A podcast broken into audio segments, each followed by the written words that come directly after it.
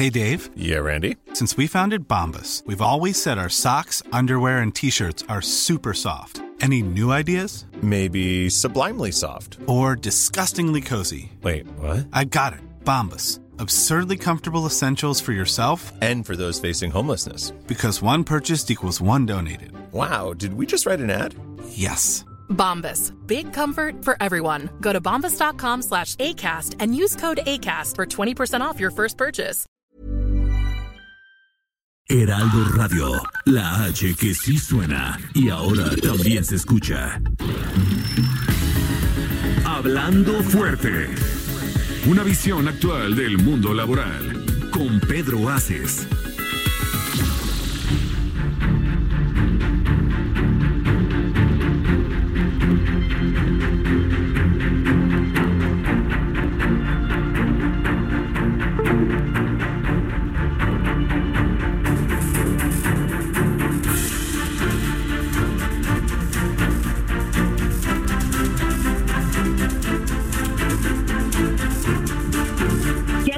¿Cómo están? Muy buenas noches. Muchísimas gracias por acompañarnos nuevamente en Hablando Fuerte con Pedro Ángeles. Yo soy su servidora Timba Romero. Y hoy es lunes 16 de marzo. Nos da muchísimo gusto estar con ustedes y que ustedes nos hagan el favor de acompañarnos.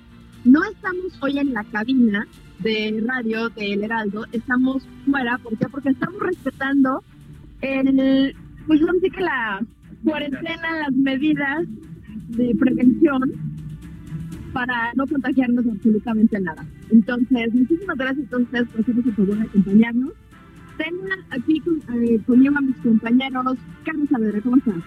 Hola, a todos, ¿cómo están? Muy buenas noches. Efectivamente, no estamos en la cabina porque queremos cuidarnos y queremos poner el ejemplo para que todos se cuiden.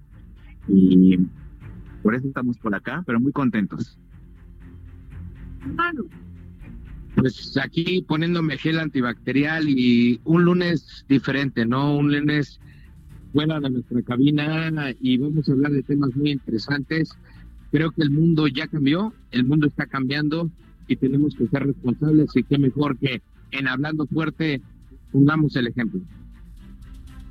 así es. Y bueno, nosotros estamos muy contentos el día de hoy porque vamos a platicar de muchísimas cosas muy interesantes para todos ustedes. Pero tengo un pequeño problema ahorita de, en el teléfono. Orlando, ¿me nos puedes ayudar, por favor? Bueno, ¿sí? ¿Se escucha perfecto? Es que aquí lo tenemos muy alto. Perdón, Orlando, perdón ustedes. Va- Lo tenemos... Sí, Vamos a esperar un, poque- un pequeño momento. ¿Ya, ¿Ya estamos listos? ¿De nuevo? Ok. Gracias, Luis Carlos.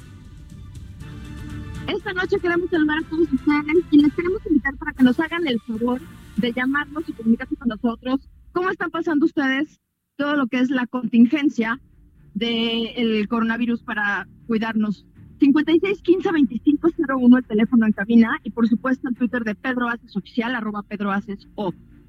Es momento que nos tenemos que cuidar y extremar las precauciones, Carlos, Fernando, para tener alejado el riesgo de contagio del coronavirus por nuestra salud y además porque sabemos que el sistema de salud también tiene muchísimas carencias. Es decir, cuidémonos porque no estamos seguros de que si nos enfermamos podamos acceder a la atención adecuada. El sistema de salud ha sufrido algunas algunas este, carencias, tenemos algunas deficiencias que esperemos que en breve pudiéramos llegar a mayor calidad. Hablando del sector salud, es área prioritaria, adolece desde hace muchísimos años de la enfermedad más grave que padece México, la corrupción. Tristemente, tristemente es así. Es decir, que el sector salud también ha padecido del saqueo rampante por parte de funcionarios públicos que supuestamente deben velar porque los ciudadanos tengamos servicios de salud dignos. Y en este tipo de contingencias es cuando más lo, lo padecemos. ¿Están de acuerdo? Oye, pero yo, yo sí veo algo. Fíjate que eh, veo una conciencia, veo una conciencia de la población, pero también veo que hasta que no ves, no valoras lo que tienes, es como lo llegas a apreciar. No sé si coincidas conmigo, Carlos Atzimba, pero la verdad es que a veces decimos una simple gripe y nos vamos al sector salud y en el sector salud nos dan los medicamentos. Hoy estamos dando cuentas que, que países del primer orden, países del primer mundo están colapsados. Y yo lo que hoy he visto en las calles desde hace unos días es una conciencia de la población mexicana y déjame decirte, creo que el vocero del sector salud ha dado indicaciones precisas de lo que se tiene que hacer. No sé, ahorita nos saludamos con el codo o a lo mejor nos saludamos con el puño, pero tratamos de alguna forma de, de cuidarnos a nosotros mismos. No sé qué opinas, Así es, en efecto. Fernando, lo que, lo que nosotros queremos platicar el día de hoy es que hasta hace poco, pues bueno, el sector salud tiene temas de corrupción fuertísimos. Y hace poco las organizaciones Justicia Justa e Impunidad Cero presentaron los resultados del estudio Facturas Falsas, la epidemia en el sector salud, que realizaron a lo largo de dos años. Esta investigación se tomó dos años. Para platicarnos de este estudio se encuentra con nosotros, a quien le agradecemos muchísimo que se haya trasladado hasta esta cabina móvil en el sur de la ciudad, al doctor Luz Pérez de Hacha.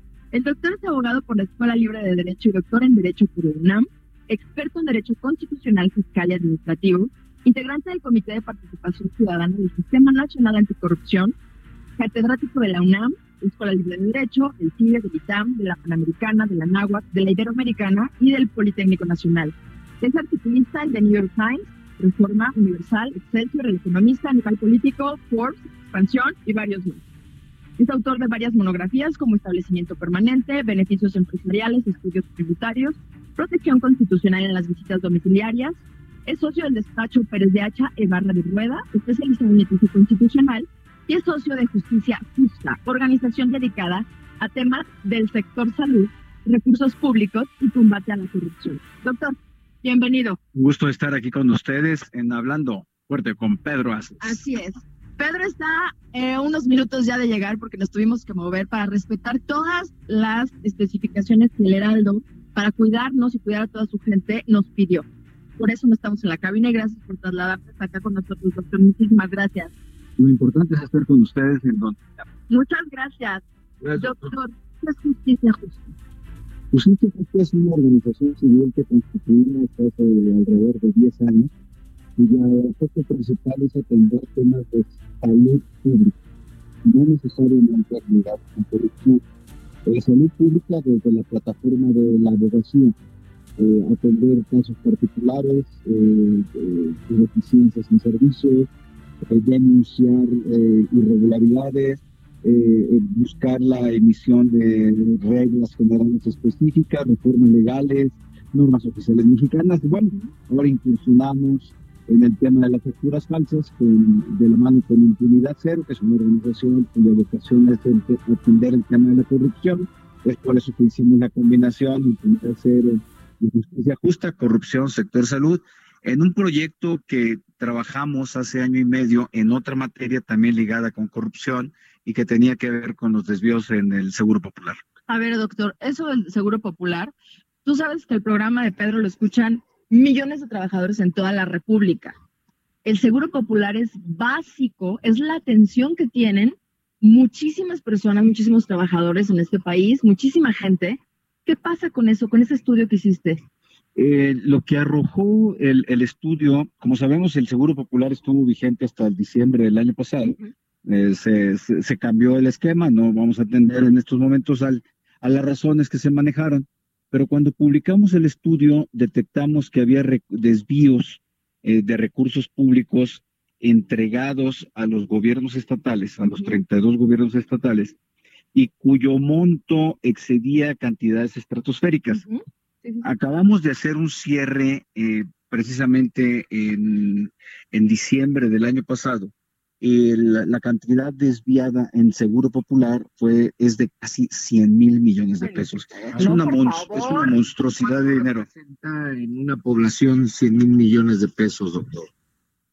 Pues yo puedo hablar de cuánto se puede comprar con. Por favor, ¿cuál es el equivalente? ¿De qué el, el equivalente podría ser más o menos unos 120 mil tratamientos de cáncer de mama por un año de mujeres. Podría significar unas 300 mil camas de hospital. Lo que pasa es que ya se, se descoyunta el número con las posibilidades que esto tiene, ¿no? Doctor, ¿se llega a perder la dimensión de la cantidad entre dinero y lo que se necesita ahorita en un sector salud? Por ejemplo, ahorita, los famosos respiradores. Lo que si desgraciadamente llegas a tener el virus, del, ahora sí, te llegan a detectar el virus del coronavirus, sabemos que se necesita un respirador llegamos a perder la dimensión de realmente qué es lo que se necesita para una contingencia así. Yo creo que sí se pierde la dimensión, pero yo quiero manejar entonces de otra manera la aproximación al tema. El desvío del Seguro Popular, hablando de 100 mil millones de pesos, significa, equivale más o menos a lo que se entrega a todo el sector salud de los estados en un año, es decir, en el, en el acumulado. Eh, eh ¿qué, representa esto? Pues hospitales, medicamentos, insumos médicos, pago de, doctores, pago de enfermeras. Es una cantidad tremenda. Ahora, debemos recordar que el Seguro Popular está destina, estaba destinado a apoyar a las clases eh, sociales más vulnerables que menos representatividad tienen que no tienen voz, que no se les ve la cara, pero sin embargo son los que más padecen estos, estas deficiencias que estamos hoy a punto de afrontar en una nueva crisis de salud. Híjole, a ver, yo lo que sí quiero preguntarte, doctor, es, ¿cómo llega Justicia Justa a detectar ese desvío? ¿Qué tuvieron que hacer? ¿Cómo siguen la ruta del dinero? ¿A dónde se desvió? Cuéntanos más. El estudio que hicimos en aquella ocasión que fue un trabajo metodológico importante. Eh, digamos que eh, estuvo, no quiero decir fácil, pero la información objetiva con que se cuenta es muy poderosa. La Auditoría Superior de la Federación, como sabemos, practica auditorías a las entidades eh, federativas en lo que corresponde a las aportaciones que reciben del gobierno federal en diversos rubros, seguridad, educación, y hay una partida, la más grande, que estuvo vigente hasta diciembre del año pasado, además de, educación, pues en el sector salud. La auditoría lo, practicaba revisiones, practica revisiones anuales.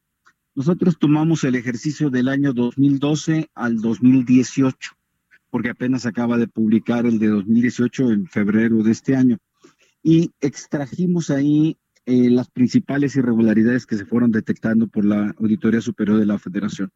De los 100 mil millones, eh, la partida más grande son el 40%, 40 mil millones de subejercicio. Explico esto, el subejercicio es dinero que no se gasta por los estados. Ahora, pues dice, bueno, si no se gastó, ¿qué, qué, qué, qué problema hay, no? Bueno, el problema es que la ley marca que esos 40 mil millones de pesos tuvieron que haberse regresado a la tesorería de la federación. Y no se tendrías que haberlos.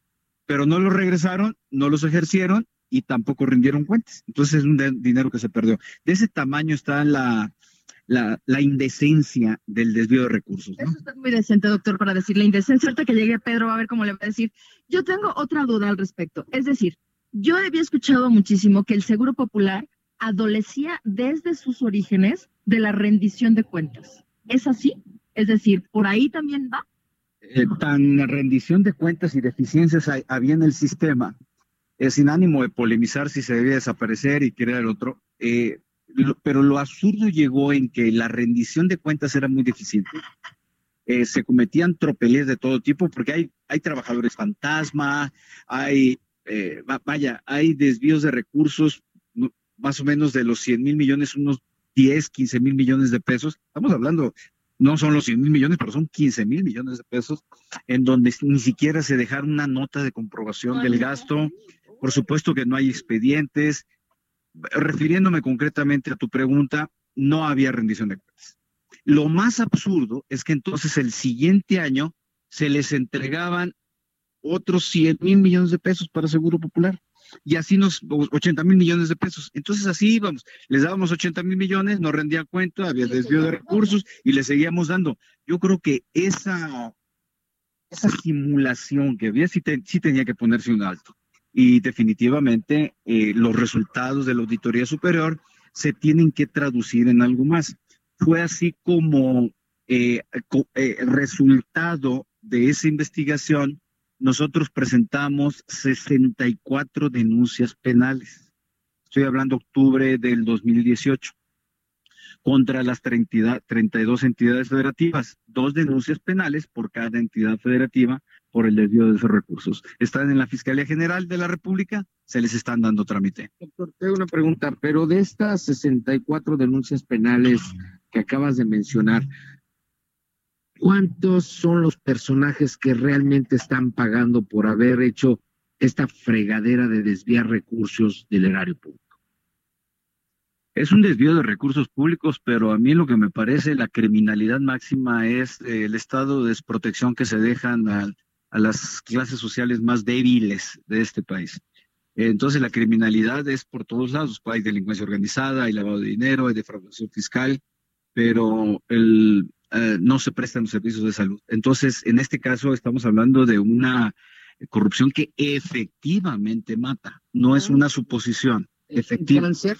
Es, es, un, es un cáncer, eh, y, eh, es una epidemia. Es, Pero que puede- es, doblemente agresivo el tema. Una cosa es la corrupción, están usando recursos públicos, pero están quitándole a las familias más pobres la oportunidad de curar diabetes, cánceres, o sea, es la, la salud de una familia entera. Eso, digo, ¿cómo le dices? de adultos mayores, de niños, de infantes, es decir, eh, es, es sanguinario lo que se hace en este tema, pero para poder, para, para poder aterrizar más en esta mesa, que estamos muy a gusto y no estamos en la puerta de un hospital en Atlisco, Puebla, o no estamos en la puerta de un hospital de salud pública, o el Juárez, o, el, o el Federico Gómez, pero me quiero ir a- así a las zonas más alejadas del centro de la República, ¿no? Guerrero, por ejemplo. Por, por ejemplo, o, es decir, en todas esas zonas donde llega, donde llega un- una madre con el niño enfermo, dos, tres de la mañana, lo estoy dramatizando, puede ser las ocho de la mañana, pero no tiene el servicio médico básico, no hay medicamentos, no hay insumos médicos, una operación, una cirugía, me quiero referir, no hay, no hay. Entonces, más es, es cierto que tenemos una parte de, eh, de deficiencias en el sistema, pero tenemos también tenemos una, una serie de carencias profundas. Y muchas de esas deficiencias y carencias son precisamente por haberse robado en aquella investigación, falta entrarle a la otra, 100 mil millones de pesos. Carlos. Doctor, eh, un- una pregunta. Eh, eh, esto, esto que está usted comentando, el subejercicio es- desafortunadamente es bastante común. Eh, pero lo que usted comenta me da la impresión que es similar a lo que pasaba, el esquema de operación puede ser similar a lo que pasaba con la estafa maestra. Es decir, este subejercicio que no se reportaba, por, por lo tanto no se regresaba a la federación, ustedes detectaron, por ejemplo, en, en, en X estado, que lo triangulaban de alguna manera a empresas, a negocios de empresas fantasma, y, a partir de ello, ustedes tienen detectado en estas denuncias que presentaron, es contra eh, el gobierno del estado o contra ya personas particulares o personas más específicas. En el caso que estoy hablando de la, de la investigación que realizamos hace año y medio, en octubre de 2018, y las 64 denuncias penales que presentamos al entonces PGR, eh, todavía eh, no llegábamos al esquema de la estafa maestra, que es lo que está, publicamos hace algunas semanas. Allá el robo era más, des- es, es que no sé si pues, se puede decir más descarado, más descarnado. No lo triangularon. Es, es que lo, es que lo agarraban directamente. Ese es el problema. Ni siquiera hacían un esquema de simulación para que apareciera una universidad. No había necesidad. ¿Por qué no nos platicas para que lo- la gente que nos está escuchando, que no entendemos muchos bien, la ruta del dinero? Es decir, la gente que nos escucha son trabajadores y me gustaría que ellos entendieran desde dónde sale el dinero. Es decir, el recurso lo ponía la federación, se lo da a los estados, quién lo tenía que ejercer, Eh, to- todo, ese caminito, si nos lo puedes explicar brevemente. Para simplificarlo, porque Por es un, es un esquema complejo, pero para ponerlo en blanco y negro, cada año el, el Congreso de la Unión decía, vamos a darle a los estados de la República 80 mil millones de pesos por, por concepto de seguro popular y otros 80 mil millones de pesos por concepto de un fondo de aportaciones al sector salud. Lo, cierro las cifras, eran 150, 170 mil millones de pesos anuales, de los cuales la mitad correspondía a seguro popular. Eso lo autorizaba el Congreso. la Tesorería de la Federación, Secretaría de Salud Federal, distribuía los recursos. Al Estado de México le vamos a dar tres, a Sinaloa, de donde soy original, le vamos a dar uno, a Yucatán le vamos a dar diez, etcétera, inventando los números. Y, el, y, cada secretaría lo recibe y son lo que se llama mm, recursos etiquetados, es decir, se dice de estos 10 pesos que está recibiendo, uno lo vas a dedicar a pagar sueldos de trabajadores médicos, enfermeras, etcétera. Otro peso lo vas a dedicar a comprar, a construir un hospital. Otro, otro peso, entonces va todo marcado. Eh, el Estado recibe a través del gobierno del Estado y supuestamente debe destinarlo al sector salud. Y ahí empieza el, el primer problema no lo destinaban a sector salud, por poner un, un ejemplo amable, lo destinaban a construir una carretera. Eso es indebido, es, es indebido, sí, claro. Pero en otros casos, como estoy hablando el de que no se gastaban el dinero, pues no lo entregaban a la Secretaría de Salud, los 40 mil millones de pesos de los que hablé hace un momento, no se les entregaban a la Secretaría de Salud, la Secretaría de Salud no los gastaba, quién sabe si se gastaban en algo, es que ya se pierde el rastreo del dinero y por vía de consecuencia, pues tampoco, como comenté ahorita, se perdió la bolita y no se sabe dónde quedó la bolita y por lo tanto, pues no hay equipo médico, no hay hospitales, no hay medicamentos. Es que parece aquí, Simba y Carlos, que aquí desaparecer dinero es un premio, ¿no? Pero, por ejemplo, aquellos que etiquetaron el dinero, que son tus representantes populares, que son los que en teoría son los que te representan en el Congreso de la Unión, son los que ven las necesidades, son los que piden dinero, ¿en dónde quedan? ¿Dónde en tu investigación, en dónde quedaron ellos? Nada más en el etiquetado y después ya no hay un seguimiento. Y la ley marca que ellos etiquetan. Efectivamente, ellos dicen ahí les va el dinero a estados y, no, se pueden meter más. no se pueden meter más. Ahí ya corresponde el trabajo a la propia Secretaría de Salud de establecer los controles normativos, las reglas con las que se tiene que distribuir el dinero, pero más importante, que se les rindan cuentas. La pregunta es muy importante, muy, muy importante, porque la ley marca que si el Estado no te rinde cuentas, ya no le puedes dar más dinero porque es el, es el absurdo. En mi casa yo no, si, si no me, rinden cuentas o en mi trabajo, si no rindo cuentas yo del dinero que recibo, pues no me van a estar dando más dinero. Sería un descuido en la administración muy grande. Se descuidó la administración del Seguro Popular. Definitivamente sí. Se soltó, se soltó. Y llegamos a... Convenía a todos, doctor. Eh, o sea, como dice Fernando, ¿quién de los que te representan, ni de ninguna de las partes, se hizo algo? Eh, yo creo que voy a hablar como abogado para no emitir opiniones subjetivas. me tengo que quedar en las denuncias que presenté. Eh, lo que no se sabe es qué tantos estuvieron involucrados. Están fincados las responsabilidades. Es decir, en todas las denuncias nosotros señalamos secretario de Finanzas del Estado de Guerrero, este, secretario de Salud del Estado de, de Sonora, eh, tesorero del Estado de Sinaloa tal cual, tal cual, están todos señalados. Entonces ya le, le corresponde a la Fiscalía General de la República en las investigaciones que está realizando determinar si efectivamente fueron Hugo y Paco o fue solo Hugo o fue Hugo, Paco y Luis, este, eh, es decir, ya hacer la investigación para fincar responsabilidades.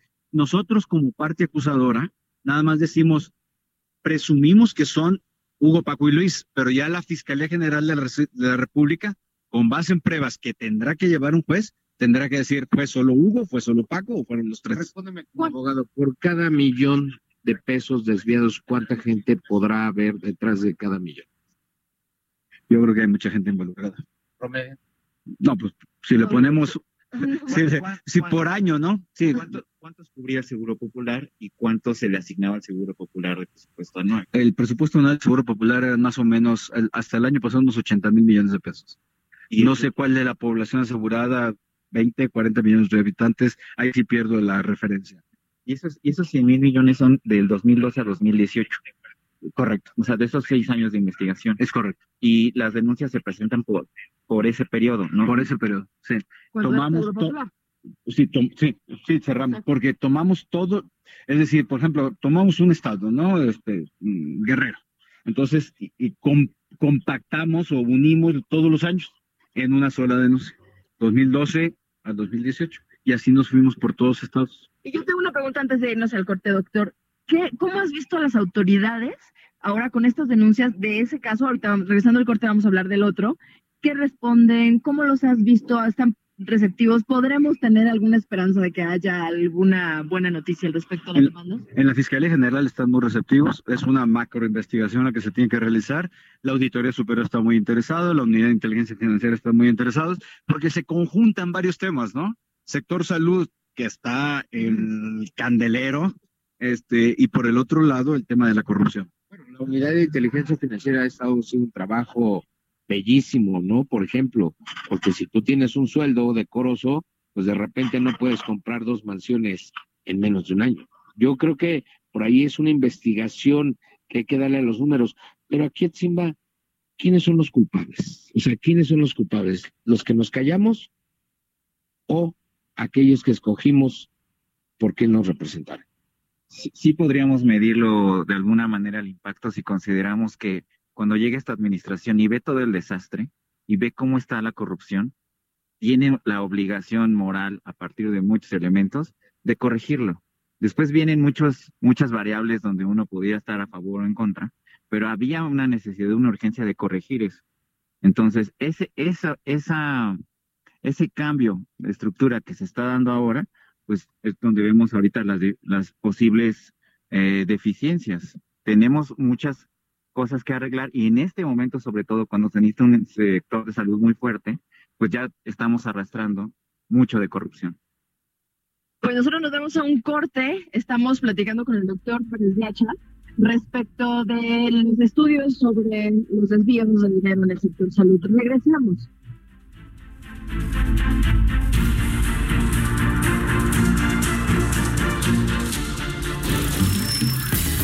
Estás escuchando Hablando Fuerte. El sindicalismo de hoy en la voz de Pedro Aces. Heraldo Radio. La HCL se comparte, se ve y ahora también se escucha.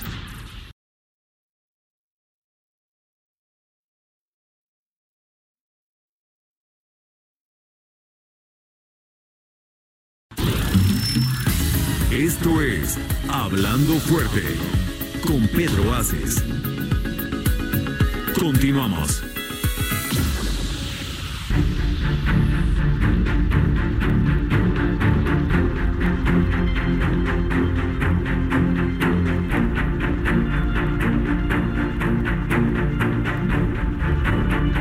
Muchísimas gracias por continuar con nosotros, amable auditorio. Estamos en Hablando Fuerte con Pedro Aces.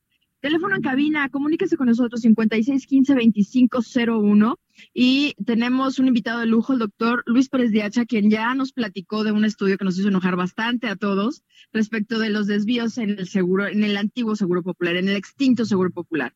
Doctor, pero hace pocos días ustedes presentaron otro estudio en donde hubo un desvío impresionante de más de 4 mil millones de pesos y lo nombraste facturas falsas, la epidemia en el sector salud. Platícanos ahora de este otro tema. Este es otro tema, efectivamente, como, como lo acabas de decir. Aquel estudio, el de octubre de 2018, lo centramos o, obtuvimos la información eh, de los resultados que publica la Auditoría Superior de la Federación. Eh, este eh, estudio está centrado en lo que se conoce como en empresas fantasma. Eh, Para quien no lo sabe, ¿qué es una empresa fantasma, doctor? Empresa, empresas fantasma y facturas falsas. Vamos a tomar el título para empezar a cerrar. Eh, son aquellas operaciones que realizan ciertas empresas que no existen y por eso se les llama fantasma. Es decir, disque, con, disque ojo, construimos un hospital y llegamos y no hay hospital. Disque que compramos equipo médico y pues no hay equipo médico. Eso son lo que se llama fantasma. Como un exgobernador de allá de Oaxaca, ¿no? hay otro de Veracruz y hay en todo, en todo el país, ¿no? eso es el, problema. Fíjate, pero nosotros detectamos 4.200 millones de pesos, que comparado con los 100.000 van a decir, ay, pues, ¿por qué tanto escándalo? Pero son 4.200 millones de pesos. Es que en la danza de los millones y de los miles de millones perdemos la noción. Pero 4.200 millones de pesos alcanzan para 80 mil camas de hospital. Ay, doctor. 4.200 millones acá alcanzan para 41 mil tratamientos de mama en mujeres durante seis meses. Entonces empezamos así como que en la danza, y pues yo no sé si falten más de 80 mil camas en el país, pero, pero ah, para eso sirven los 4.200 millones de pesos. ¿Vacunas, doctor? No, no tenemos esa referencia porque son, son datos muy variables, ¿no? Pero tendríamos que referirlo a una vacuna específica como el H1N1, pero no, tengo no tengo este, esa información. recordemos que las vacunas son de diferentes costos, entonces ahí sí tendría, son otro tipo de números, pero más allá... Pero hace falta. Pero más allá del medicamento, es los niños que están enfermos y que no pudieron ser tratados, las mamás que perdieron su chava porque se tuvieron que ir a la casa para cuidar a no sé quién porque no hay tratamiento. El, el, el vuelco que le da a una familia una enfermedad no atendida.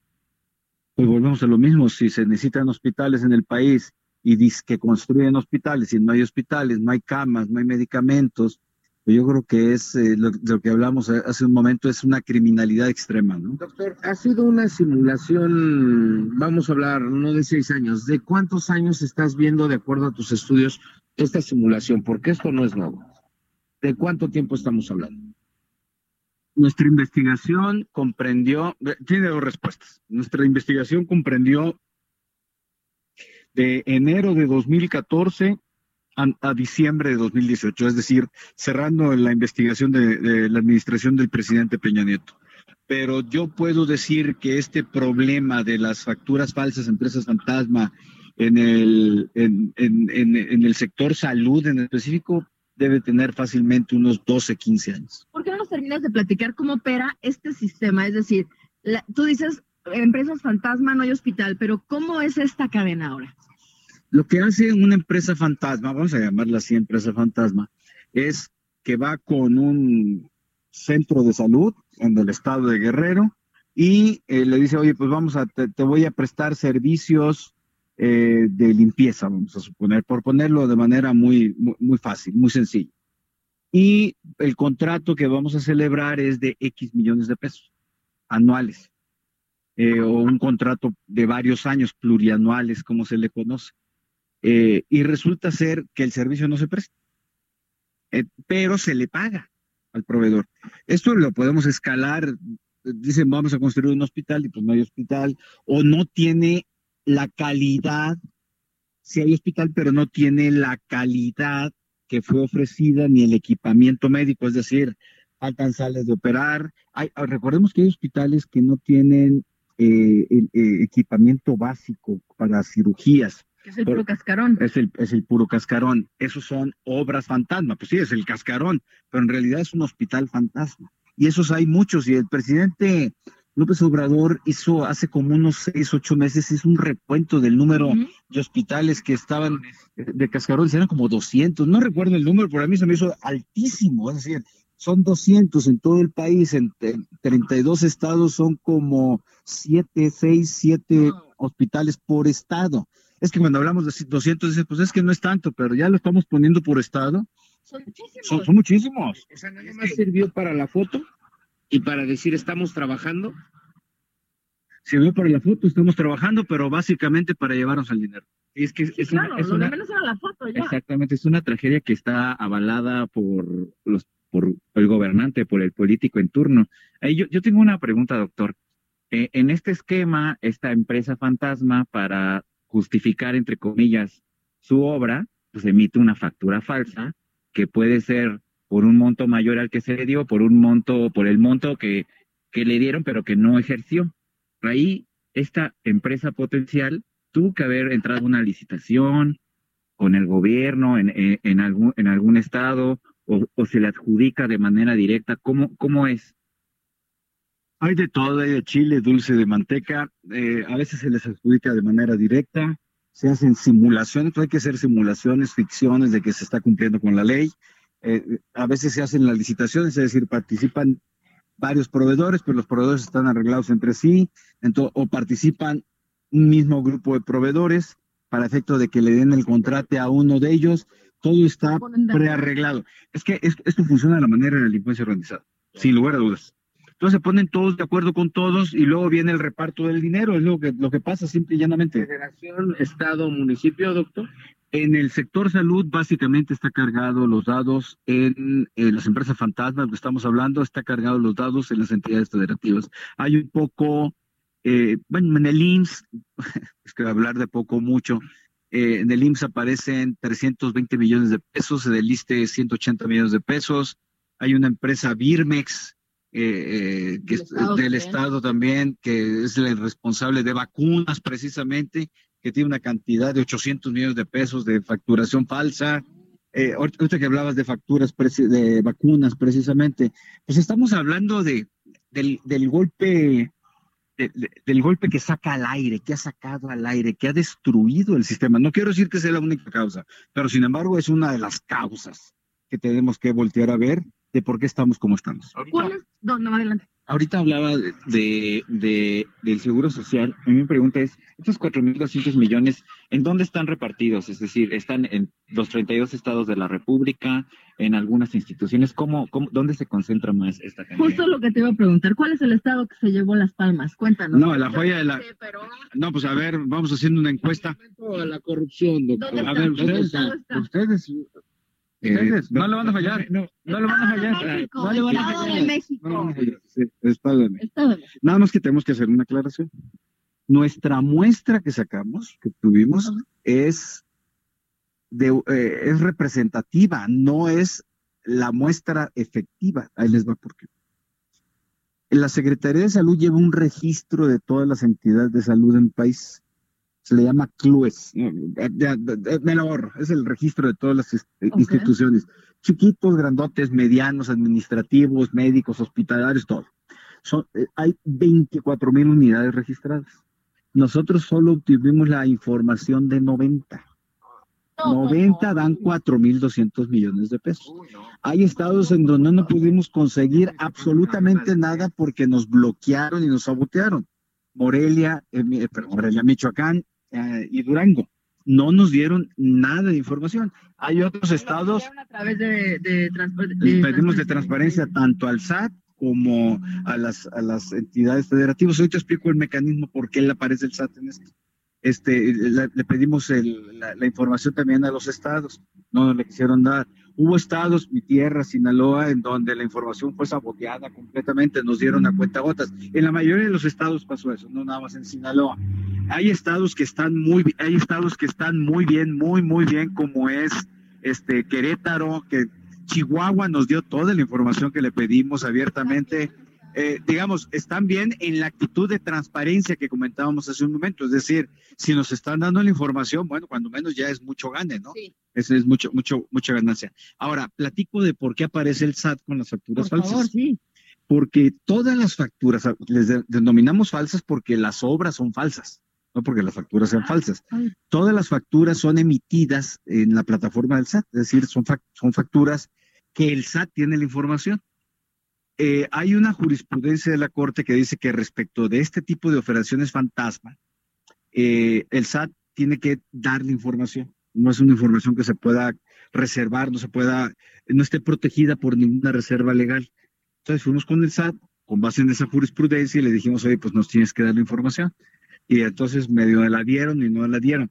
Cuando estuvo Margarita Ríos Farjat, eh, ella nos apoyó mucho. Entonces podemos decir que la información que tenemos se la debemos a ella pero ya eh, cuando la instrucción bajó en la, en la estructura del SAT, pues ya empezaron los bloqueos, los saboteos, el no le vamos a dar la información y vayan al, al INAI. Y, y me decían cansada y nos todavía tenemos información, esta investigación está cerrada, tenemos información pendiente que nos ha entregada eh, en trámites que estamos realizando ahorita el INAI y que tenemos también en juicio de amparo.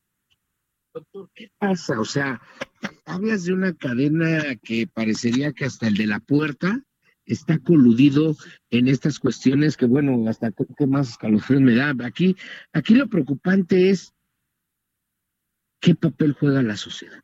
Porque mira, tú hablas, hablamos de un estado, de un estado de la República que hoy tiene un senador, que fue exgobernador, y que luego vemos a su gente que fue funcionario y andan como si nada. O sea, ¿para ti qué representa el ver esta gente en la televisión y diciendo, lo estoy haciendo por ti, lo sigo mejorando por ti, y de repente vemos que se están burlando de miles y miles que además hoy carecen de unos servicios de salud?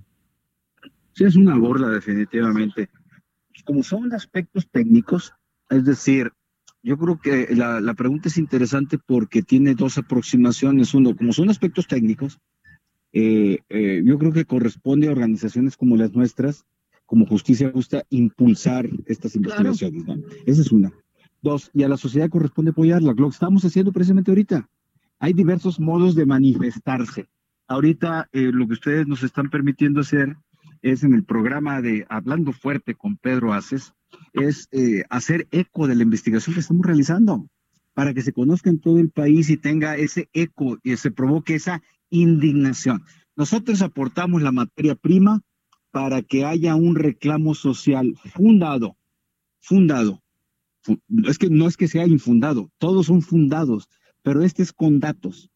El otro reclamo social fundado es, oye, yo no tengo medicamentos y ahora entiendo y me, por qué no los tengo. Yo creo que esa, esa conectividad, esa conexión es fundamental. Nosotros asumimos una responsabilidad. Yo creo que los medios de comunicación tienen otra, ustedes tienen otra, y la sociedad, estas personas que nos están escuchando, los trabajadores, eh, están escuchando decir, oigan, no se vale. Y no se vale por muchas razones, pero para el caso concreto, porque se están robando el dinero que es de mis medicinas y es de mis médicos. Recordemos que el sistema de salud tiene médicos muy comprometidos, tanto en el sistema de, de, salud federal como en el, en el IMSS, en el ISTE, en los institutos de seguridad social de, cada una de las entidades federativas. Hay médicos y enfermeras y personal administrativo muy comprometido. Están abandonados también, ¿eh? porque no están bien retribuidos y todo deriva también de actos de corrupción. Porque hay, hay trabajadores fantasma también. Es muy bien importante. Es decir, eh, se les paga a trabajadores, personas que no existen. Deja tú que sean, ¿cómo se les llama? Aviadores. No. Estamos hablando de personas que no existen. No existen. Es decir, son fantasma, realmente. Entonces, doctor, siguiendo con lo mismo que comentó Fernando, los trabajadores tenemos que estar informados, darle seguimiento, porque lo que nos está platicando el doctor Pérez de no queda nada más en una investigación que él presentó. Hay demandas también, hay denuncias, ¿cierto? En la que hicimos en octubre de 2018 hay denuncias y ahorita estamos trabajando precisamente en compañía, en acompañamiento con otras organizaciones civiles estamos trabajando en, en otro tipo de denuncias que hemos trabajado con eh, la Auditoría Superior de la Federación, la Unidad de Inteligencia Financiera, la Procuraduría Fiscal de la Federación nos está apoyando fuertemente. El procurador Carlos Romero ha asumido una, una, una posición de liderazgo incluso. Él fue, es el quien más está jalando este tema a propósito de la reforma por delincuencia organizada, ¿no? Que, que tanto se impulsó y de hecho que compartí un programa aquí con él y con, hablando fuerte con Pedro Aces. Pedro, Pedro está enfermísimo de la garganta. No, una opinión rápida de la lana que se robaron. El doctor, como ya sabes tú perfectamente, un estudio que descubrieron que más de cuatro mil millones de pesos se robaron en el sexenio pasado de instituciones públicas de salud destinadas a la compra de medicamentos e insumos para los trabajadores de México. ¿Qué opinión te merece, señor? Pues primero un saludo a todo mi auditorio. Andamos un poquito malos de la garganta, pero bueno, eso se quita pronto. Que se cuide mucho toda la gente con esto que hoy es un tema de responsabilidad de todos los mexicanos, como lo están haciendo en cada país la gente, que no lo tomemos a juego. Es una cosa muy seria y hay que prevenir. Yo creo que es como todo en la vida, la prevención nos puede sacar adelante. Me da mucho gusto que el doctor Luis Pérez de Hacha esté hoy en mi programa, en este su programa de todos los lunes.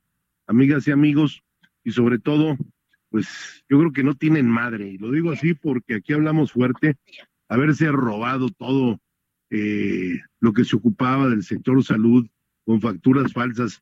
Eso es delincuencia organizada.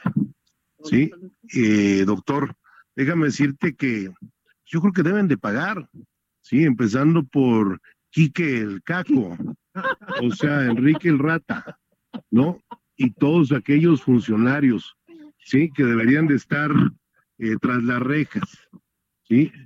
Eh, sobre todo de algo como es el sector salud.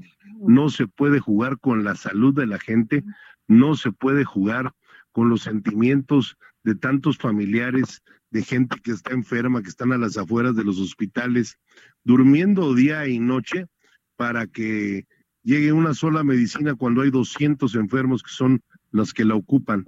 Y mientras están llenando los bolsillos en contubernio con muchas empresas que se dedicaban a venderles medicinas y me consta en algunos estados recibían las cajas nada más las cajas vacías sin el medicamento para que en los almacenes les dieran entrada ¿sí? y se contabilizara contra la requisición del pedido que estaban surtiendo y no surtían. Entonces yo creo, doctor, qué bueno tu análisis, qué buenas tus propuestas que has hecho a lo largo del programa. Estaba yo atendiendo unos temas de carácter sindical porque hoy recibí, fíjense, algo muy interesante. Ahora que se acerca el aniversario de la expropiación petrolera en dos días. Hoy vinieron a verme a la Ciudad de México eh, todo el comité directivo del clúster, el clúster petrolero de Tabasco.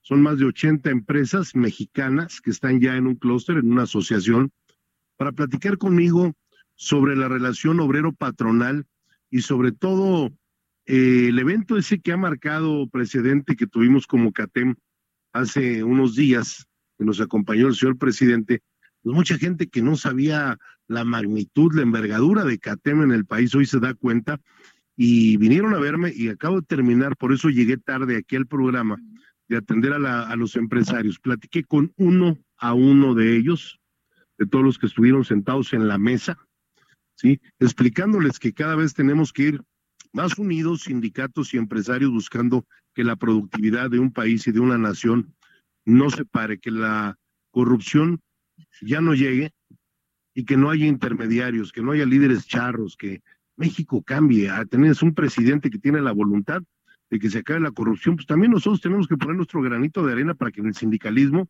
ese sindicalismo que tanto daño le ha hecho a México, ya no cabe en, en la cuarta transformación, ya no cabe en los tiempos modernos que está viviendo el país y ya no cabe en los ciclos de modernidad que marca el mundo.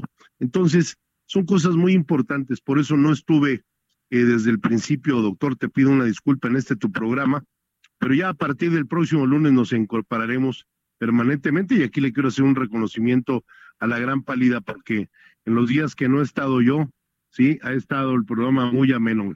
Yo sé que ya ni me extrañan porque lo hacen muy bien, sí, tanto Mamucas como Pálida, como el buen Saavedra, ¿no? Y los invitados que traen cada lunes eh, en la noche a este tan escuchado programa de Hablando Fuerte con Pedro Aces. Doctor Luis Pérez de H, es un gusto tenerte aquí en este espacio informativo que está abierto, este micrófono para ti, para que se haga justicia a la impunidad que México ha vivido durante tantos años, para que nunca más permitamos que gobernantes como Enrique Peña y todos sus escuaces, que eran peor que, que Alibaba. ¿sí? Digo, hay algunos que se salvan, también no pueden ser todos iguales.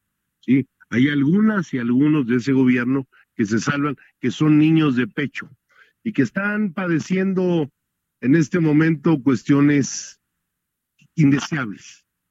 Pero hay otros que tienen privilegios y deberían de estar donde están los justos. O sea, los pecadores que andan afuera deberían de estar en otro lado.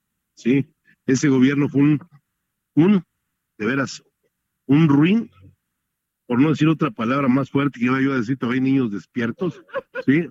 Pero la verdad fue un gobierno que lo único que hizo fue hincharse las bolsas de dinero. Y no todos, nada más tres o cuatro. Tres o cuatro que chingaron por todos. Gracias y los dejo con la gran pálida.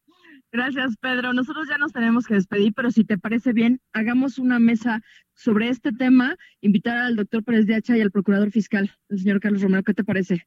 Para hablar de todo esto y qué viene, qué sigue, sobre todo con las denuncias que se han estado eh, presentando. Doctor, te, te emplazamos para que vengas en otra ocasión a platicar de esto. Bueno, y con el procurador fiscal, mi amigo Carlos Romero, será un gusto compartir eh, estas visiones. Él las conoce, eh, pero bueno, hacerlas del conocimiento público. Y nada más secundando lo que dice Pedro Aces, nuestro amigo querido, es eh, que el daño que se ocasiona, y vuelvo a lo mismo, es a los trabajadores y a quienes no son trabajadores porque no tienen esa oportunidad, pero tampoco tienen la oportunidad ni siquiera estar afiliados a una institución de seguridad social. Yo creo que es eh, un latrocinio completo. Es, eh, no tiene nombre lo que están haciendo. ¿Te parece bien, Pedro, que invitamos a Carlos Romero después y también sabes a quién? A la directora del SAT, a la señora Raquel Buenrostro, que creo que ha hecho un excelente papel y que yo espero que también salgan cosas muy buenas después de estas investigaciones, doctor.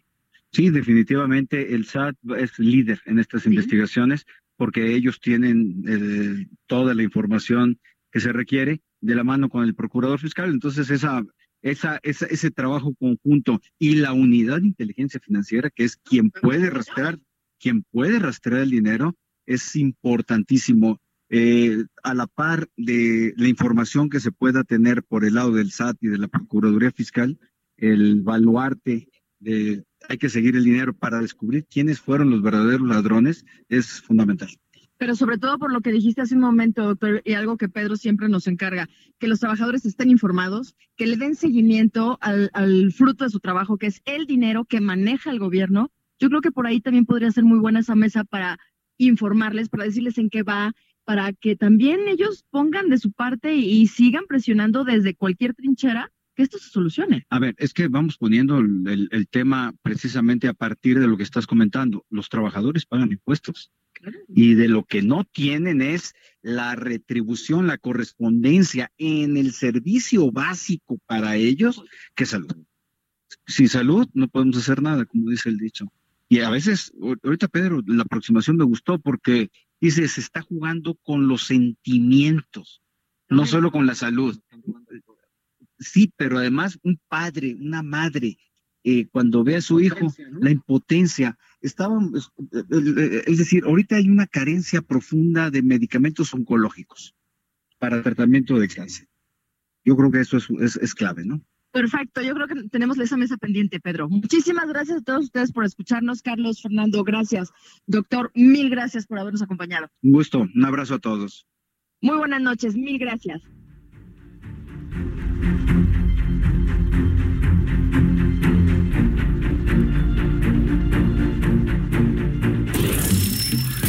Hasta aquí, Hablando Fuerte, con Pedro Aces. Actualidad de México y el mundo. Por El Heraldo Radio. Heraldo Radio. Hi, this is Bachelor Clues from Game of Roses, of course, and I want to talk about Club Med. Everybody knows Club Med has been the pioneer of the all inclusive resort since 1950, with almost 70 resorts worldwide, ranging from beachside destinations in the Caribbean and Mexico to exotic locations like the Maldives and Morocco, or even the mountain destinations like Japan and the European Alps. Dine on delicious gourmet cuisine, enjoy more than 20 activities, and make memories with your family. For more information, visit clubmed.us or call 1 800 Club Med or your travel advisor.